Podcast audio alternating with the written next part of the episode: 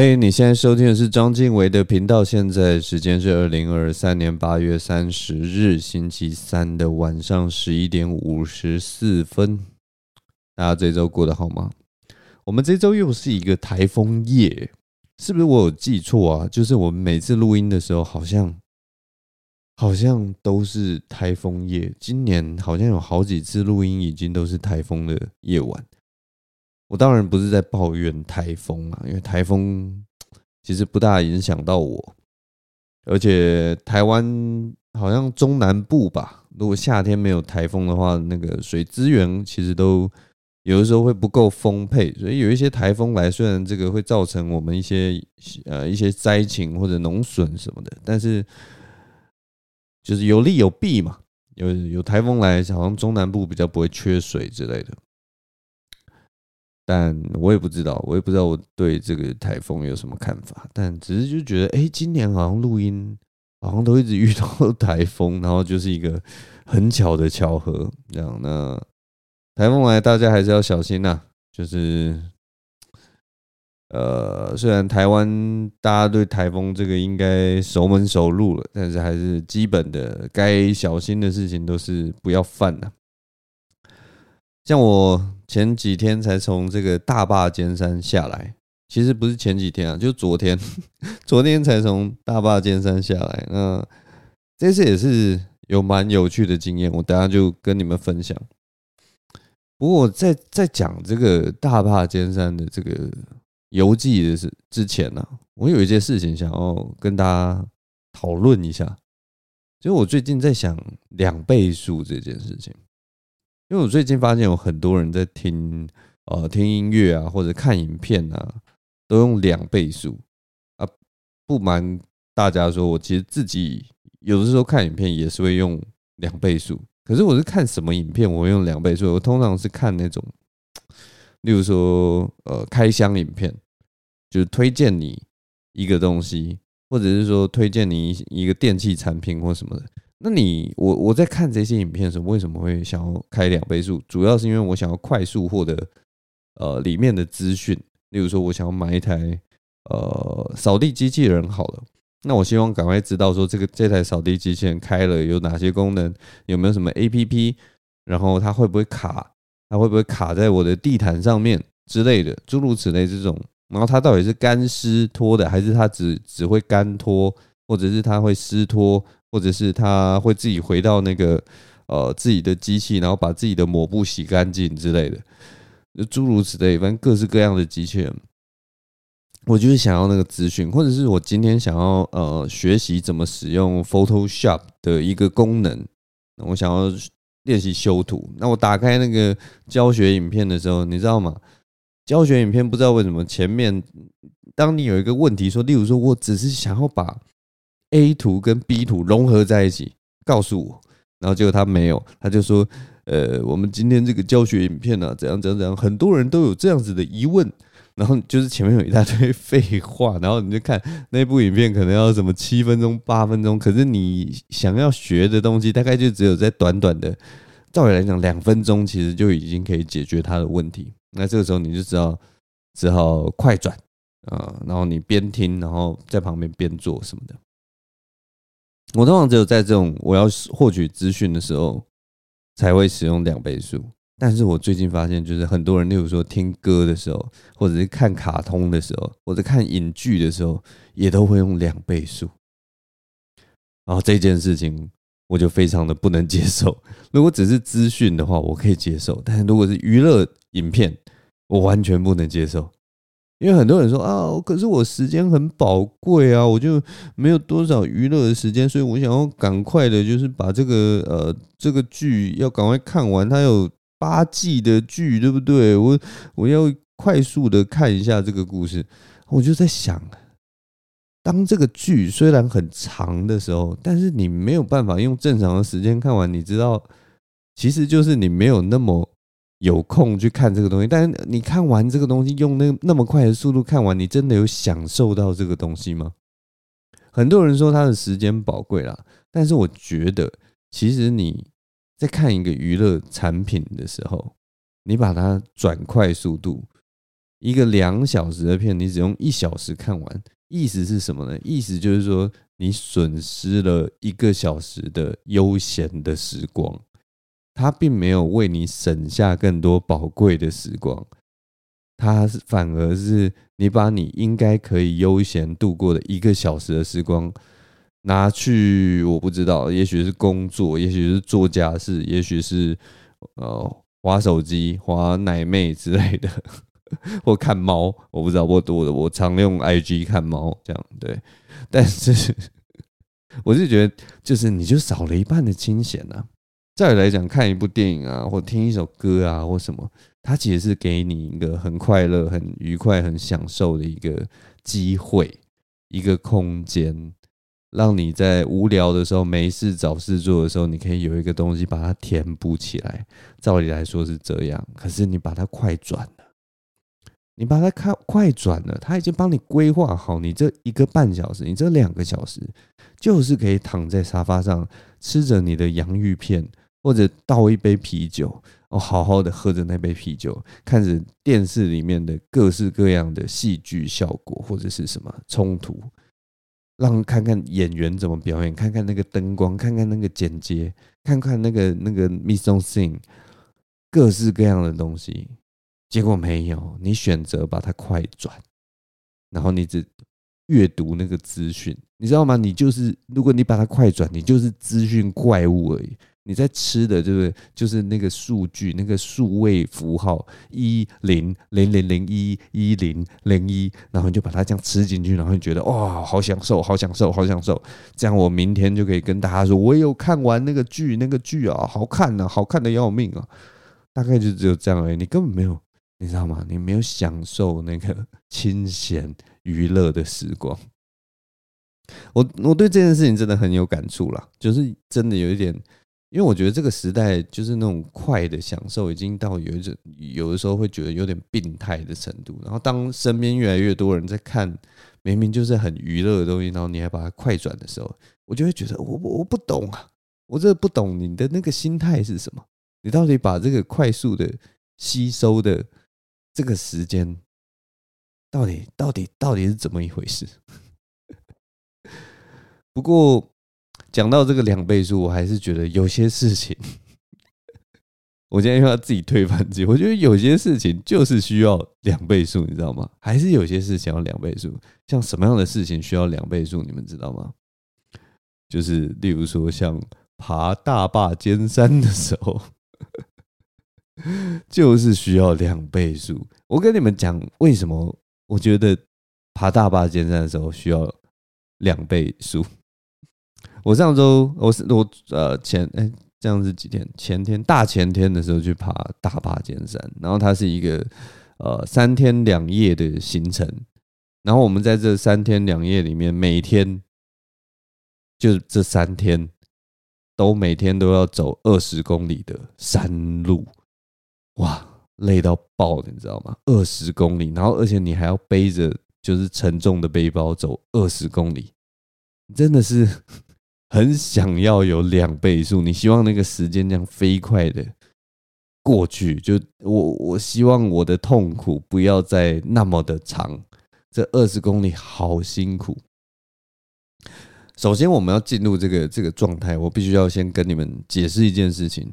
就是算是一个我自己爬山的一个小技巧，跟大家分享。那这个小技巧其实可以应用在任何地方，只要是任何你遇到你人生中只要遇到痛苦的时候，你都可以运用这个小技巧。然后这个小技巧，我觉得啦，它可以帮助我，有点像是骗过我的大脑或者骗过我的思维。那这个技巧就是说，当你在经历一件事的时候。你能用时间来计算的场合，你就用时间去计算它，不要用里程数，不要用次数，不要用成绩，不要用几回，不要用任何实质的量尺来计算。因为我们其实通常，例如说，我们面对我不知道，呃，例如说走路或跑步，你都会用那个什么哦，我现在跑了一 K 了，我现在跑了两 K 了。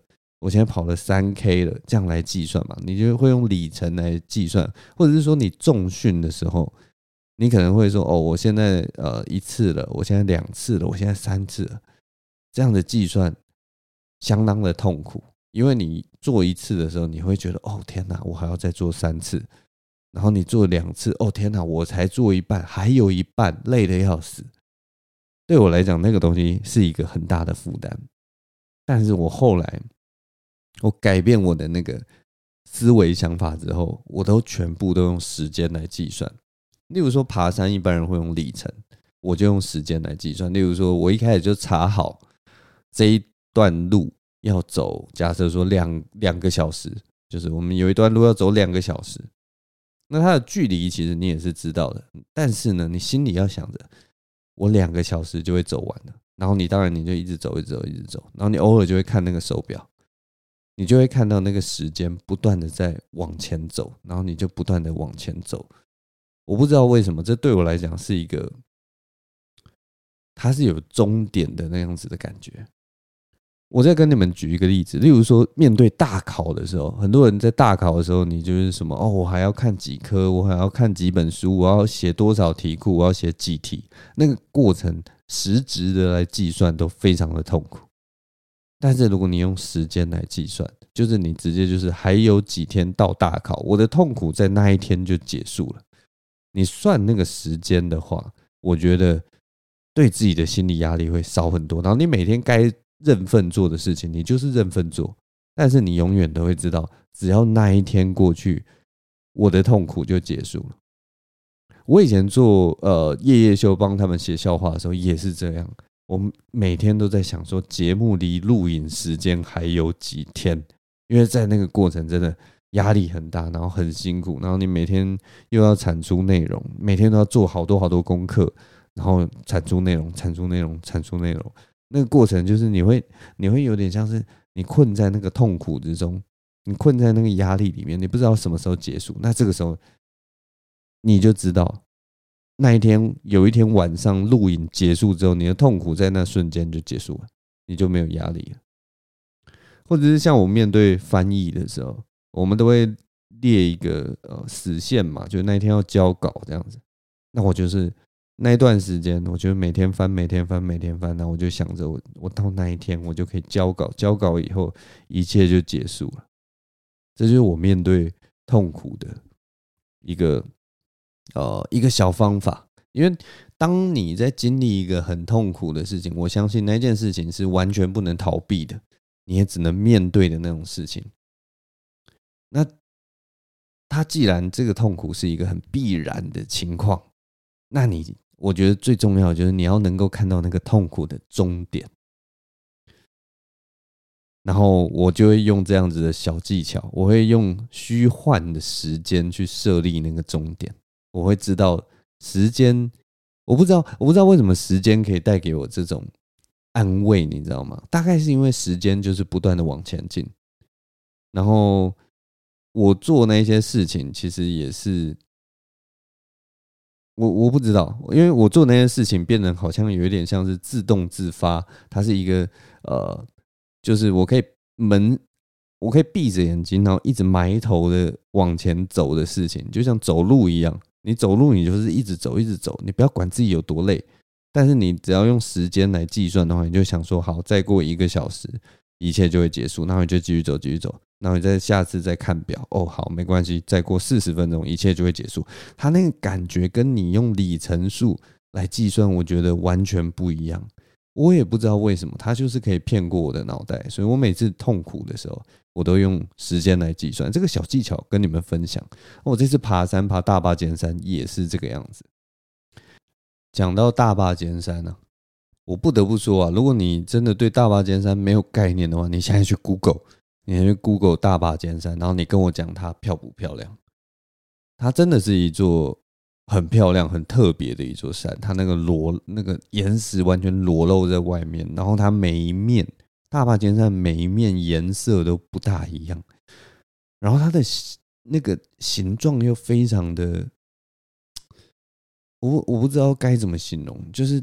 我没有想过一座山会长成那个样子，你知道吗？台湾有那么多座山，长得其实多多少少都算大同小异，再壮丽的景观就是那种冰河时期的圈谷，但是大坝尖山就是硬生生跟他们完全不一样，它就是一个看起来方方的一座山，很很神奇，真的蛮神奇。而且你看到本人的时候，你真的会第一个想法就是它好大，好雄伟，好好好震撼。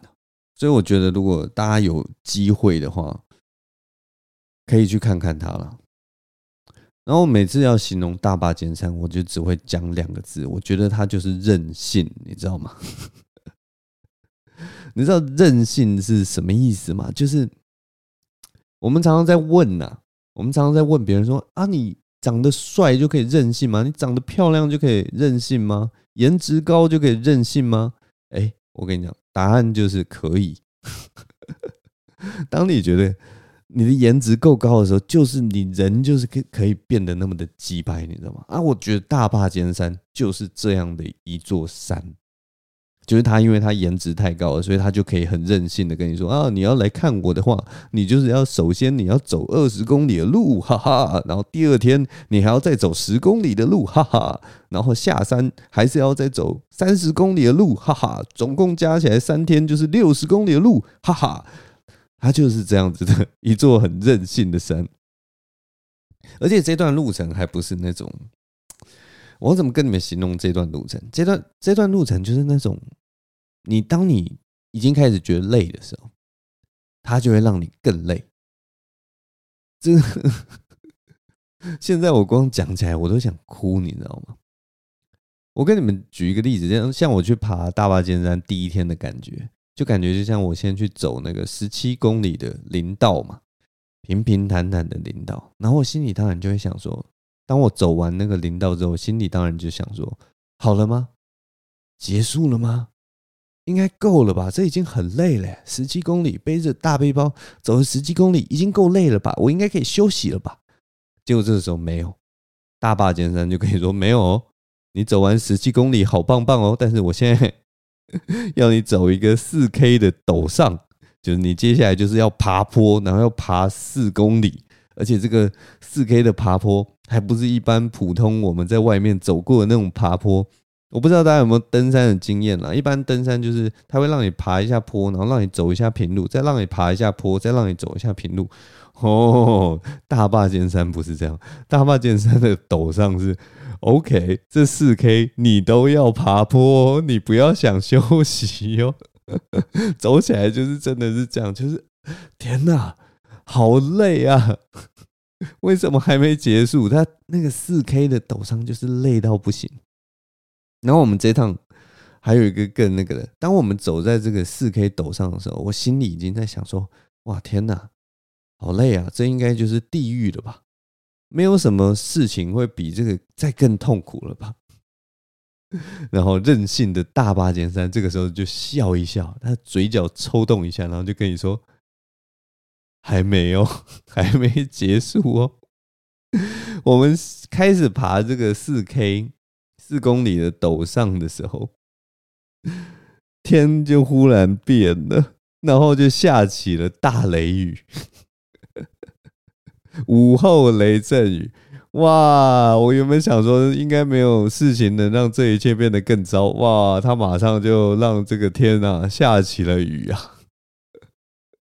超痛苦的，你知道吗？再一个，你已经身心俱疲，然后感受到绝望的时候，天空又忽然下起了大雨，你知道那个感觉有多么的不爽吗？你知道爬山的时候什么都不怕，我现在真的觉得爬山的时候最怕天候状况，就是只要下雨，你就会非常的不爽。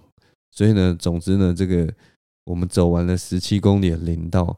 然后在爬这个四 K 的陡上的时候，又遇到了大雨，然后我们就这样子很狼狈的抵达了我们那一天的住宿地九九山庄。我们抵达的时候，那个我们的呃，我女朋友她就开玩笑说：“哇，这个九九山庄这名字取得真好，因为她就是告诉你说，你走来这个九九山庄就是要非常久，非常久。” 要有两个九，你才可以走到这个地方，就是这么痛苦，没有什么，没有什么好说的。第二天，我现在跟你们讲讲第二天的行程。我们第二天其实就从那个山庄出发，然后往上爬，呃，也是一个陡上的一个行程。不过我们没有再背大背包了，就是背那种轻装的攻顶包。然后往上爬，去爬，我们总共会爬四座山，这样子，就是大大霸尖山、小霸尖山、一泽山跟加利山这四座山。第二天如果由我来讲的话，我觉得它就是一个谈恋爱的一个过程。任何我们这个恋爱或爱情的时候，都跟我第二天爬的那个行程一样。比较具体的来讲，就是说。当我们一开始轻装爬这个大坝尖山的时候，哦，心情就非常愉快。我们就觉得哇，今天真的太美好。凌晨出发的时候，天气都非常好，满天的星斗在对我们眨眼睛。然后当那个太阳出来的时候，温暖的抚平这个大地，然后四周都是虫鸣鸟叫的，你觉得这个世界一片美好，充满着各种甜蜜的想象。然后你知道吗？当我们那个曙光乍现的时候，我们就看到那个大坝的容颜，心中就会开始赞叹说：“哇，大坝你真的是好美啊！”然后 就像一个恋爱节目一样，大坝这个时候就会回应我们：“哈哈，来抓我啊！”哈哈哈哈哈哈。然后这样子，然后小霸也会在旁边招对我们招手说：“哎，客官来嘛，来嘛！”呵呵呵呵，就是这样开心。就是一个恋爱一开始恋爱脑初期的那样子的感觉，然后我们就不断的朝大坝前进，不断的朝小坝尖山前进。但是呢，一旦我们一接近他们，你知道吗？我们一到大坝尖山跟小坝尖山两座山都爬完之后，他们马上就翻脸了，马上翻脸不认人，那个。我觉得我可以直接跟你们讲，就是一个呃四个字可以形容，就是风起云涌。哇，我们爬完这两座山，那个云直接就这样整个都飞过来，我们瞬间吓得半死，因为昨天已经被雨淋到怕了，你知道吗？然后你看到那个山瞬间哦，真的就是我们一看到那个云上来之后，然后我们都拍完照，我们就赶快，我就跟开跟我的呃山友都说。我们赶快下去，不要再久待了。我不想要在呃山的外面，在一个裸露的一个情况之下遭遇到雨，因为那个真的太痛苦。风雨那个时候如果来，完全没有任何遮蔽物，我们真的会很难看。所以就我就讲说，我们赶快下车。那果然，这个大小霸尖山刚刚的我们经过的美好时光，海誓山盟讲的好像都不算了。我们下撤大概两个小时之后，这个云雾马上就越来越厚，然后天马上就开始下雨。我心里就在想说，我们今天爬的应该是大小坝尖山吧？这是什么？这是什么陷阱啊？这是什么？它是捕蝇草吗？就是一开始跟你说，哦，这里很棒哦，这里天气很好，然后等到你爬上来，爬到那个山的最深处之后。忽然就风云风雨骤变，这个真的是 真的是，就是一个陷阱妹啊！陷阱妹大概就是这个样子吧。总之，我们这次去爬山的时候，我真的觉得我应该是在参加那个什么全身高山装 高山装备防水测试活动，就是也许是不是我不知觉的参加了这样的活动。所以这个老天爷就是一直要测试说，哎，你的防水装备有准备齐全吗？你的风雨衣会漏水吗？哎，你的雨裤挡得住雨吗？哎，你鞋子的防水性如何啊？之类的，超级莫名其妙。我真的是，我到底什么时候 答应说要做这个实验的？但。但还好啦，我就觉得，哎，我有准备的东西，像像我我们登山通常会，呃，我们有一个口诀，就是穿衣带衣啦，就是你的衣服就是穿一件带一件，然后如果湿了，你就可以换这样子。那再加上我们这两天的这个防水系数测验，我算是及格。哎，我的身体衣服其实都没什么湿。第二天的时候，那个裤子因为那个雨裤滴下来的水，呃的关系，所以我的那个袜子有稍微湿，大概就这样。然后，但其他都没什么问题。那我穿衣带衣，所以我第三天还是可以穿着干燥的袜子，所以就没有什么影响。总之呢，但是我这一趟真的是觉得，爬山还是不要遇到下雨，还是比较好啦。遇到下雨真的好可怕哦！而且我们这一次是夏季登山呐，下雨你就觉得你的身体可能还经得住。可是我一想到，如果我在啊，秋冬或者甚至春天跟或秋天，反正就是接近冬天的时候去，如果去爬山，然后遇到下雨，哇，很可怕哎！你的那个身体要抵得住那个温度的变化。我我想到我真的就 就觉得，以后如果天候状况不好，还是不要上山好了。总之这一趟经验算是赚得非常的富足了。呃，这个天气有热有冷啊。有干有湿啊，有晴有雨啊，这个经验真的是蛮特别的了。这些简单的事情就跟大家分享一下。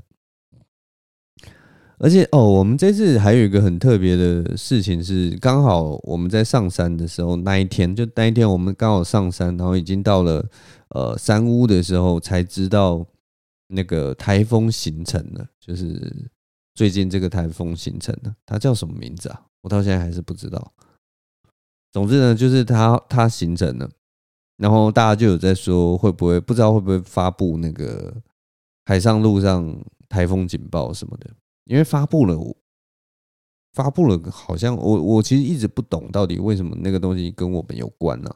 但总之我这一次才真的知道说，其实政府在这一块其实做得很好。因为正式发布警报的那一天，其实是我们第二天的晚上。然后那一天晚上的时候，我们的领队其实就有收到那个，呃，政府应该政府还是谁打来的电话？因为我们申请上山都会要要跟政府登记嘛。所以他就一个一个领队去打电话，就是跟你们联络，然后确认你们现在的状况，然后还有你们接下来的行程。那我们接下来的行程，其实那天晚上就已经是最后一天了。我们隔天就是呃凌晨出发，然后开始往下山走。所以对方打来，我们就说哦，我们要下山了，就也没有要去干嘛，我们就是要要走了这样子。但是就是我觉得很特别的，就是政府有真的一个一个去打电话，然后通知，然后最后我。听说，因为我们隔天很快就下山，但是我听说了，那个山屋就整个封闭起来，然后把所有人都赶下山。所以政府现在好像面对这种登山的事情，好像非常的谨慎。因为就我所知道，那个台风其实所影响的范围也没有到那么大，你知道吗？就是新竹或者是台中的山，其实都还没有受到台风。那么大的影响，但是总之呢，政府就把国家公园所有的，当那个海上、路上台风警报发布的时候，他就把山上所有人全部赶下山。我觉得这件事情非常好，因为宁可就是大家都撤下来，你也不要冒着那个有可能发生意外的那个风险待在山上，因为台湾的山其实说老实话了，我觉得。蛮危险的，蛮危险的。我人生已经有多少次栽在这个高山上面？真的，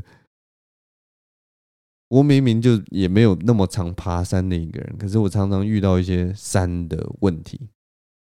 像这一次啦，其实我们虽然这一次算是在台风来，我们其实就下山了，就是一个很，照理来讲是一个很安全的一个选择。但是呢，就在我我们回程的时候，我刚讲的那个林道。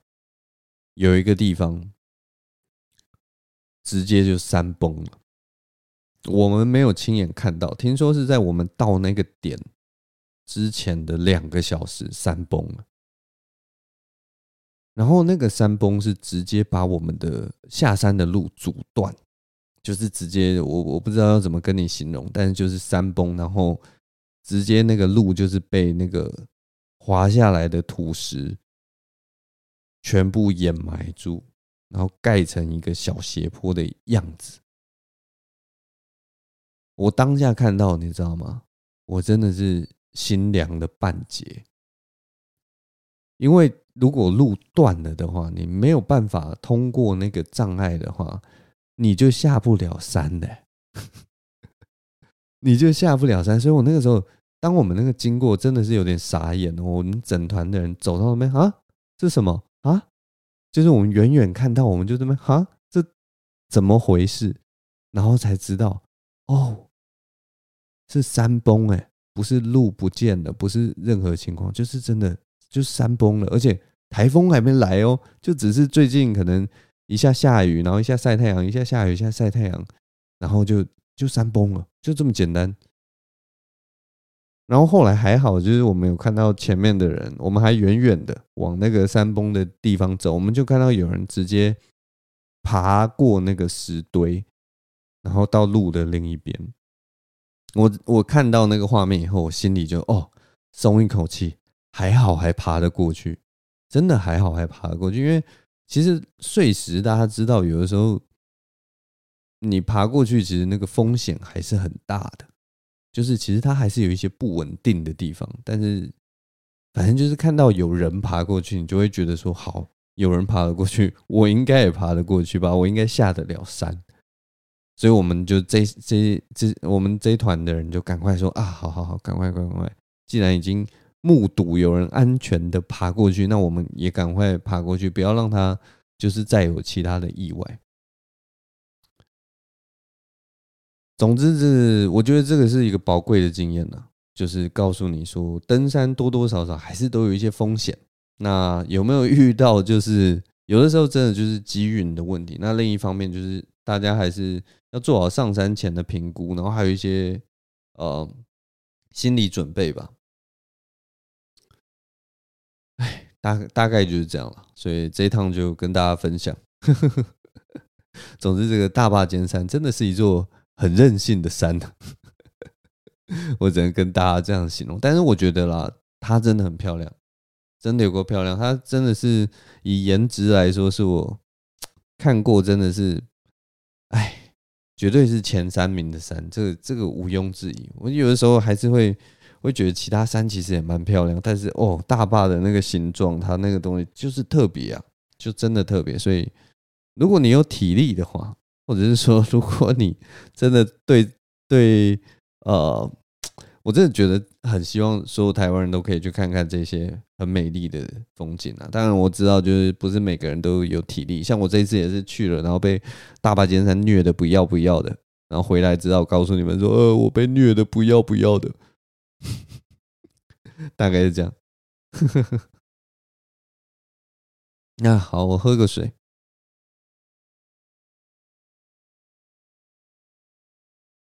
好了，我们录到现在也差不多了。其实，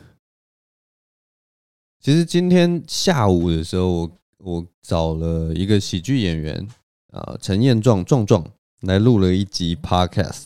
但我现在总之还在剪呢，因为我们聊了一段时间，然后哦，所以我今天算是录了两集的 Podcast。我觉得啊，今天那个讲话的 quota。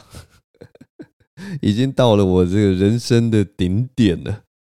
下午人就已经聊了很多的东西，然后嗯，反正之后当然就是这种人物的访谈，我就是偶尔会出现嘛。那应该这一周吧，这周末应该就会也放上来这样子。那大家就拭目以待吧。我们聊了一些蛮蛮蛮蛮蛮深沉的东西，度过了一段非常亲密的时光。你听着我声音，我听着你声音。总之，大家有兴趣的话，之后也可以再听一看。那如果你不喜欢听访谈的，那对，我们就下周同一时间再见面了。谢谢大家收听，我是张晋唯。好了，拜拜。